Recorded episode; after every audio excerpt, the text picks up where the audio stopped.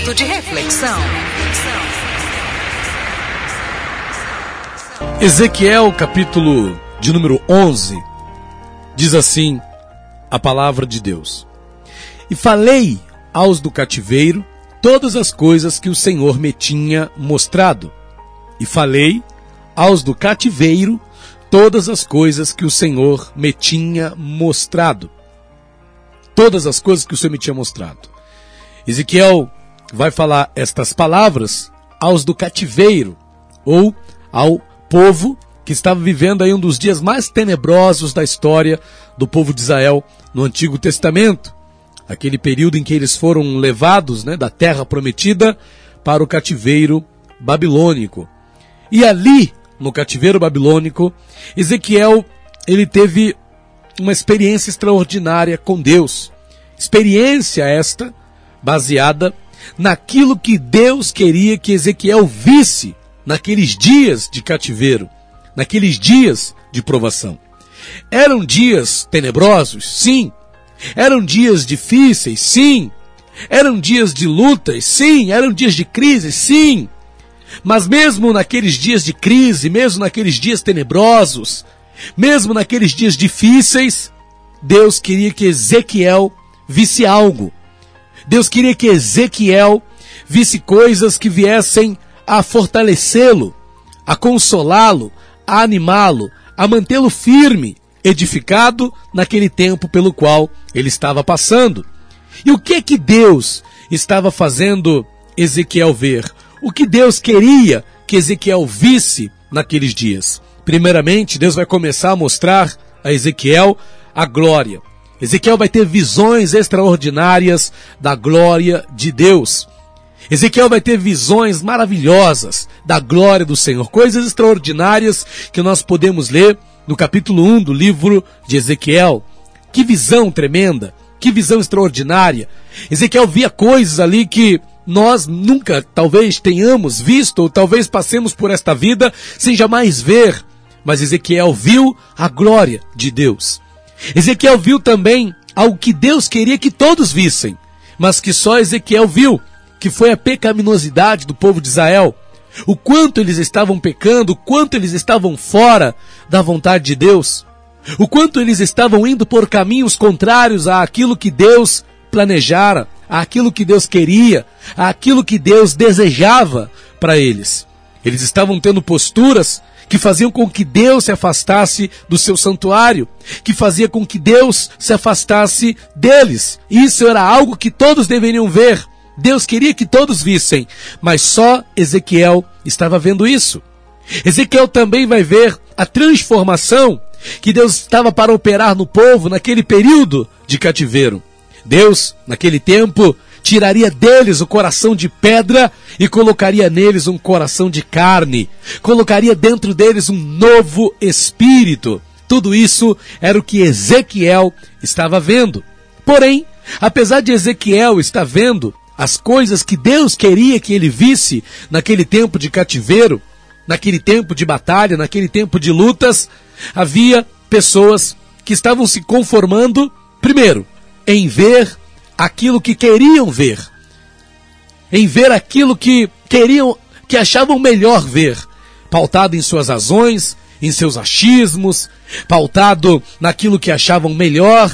Elas não estavam vendo aquilo que era necessário que elas vissem. Elas estavam vendo aquilo que elas queriam ver, mesmo que não fosse a realidade, mesmo que não fosse a verdade, mesmo que, que não fosse algo que provisse de Deus mas era o que elas queriam ver. Então elas olhavam para aquela situação e só viam aquilo que queriam.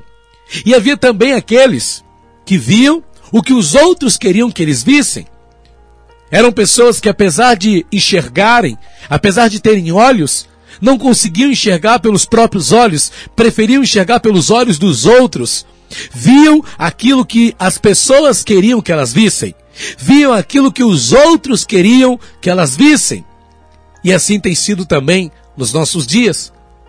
Temos aqueles que têm visto aquilo que Deus quer que eles vejam. Mas temos também aqueles que veem somente o que querem ver.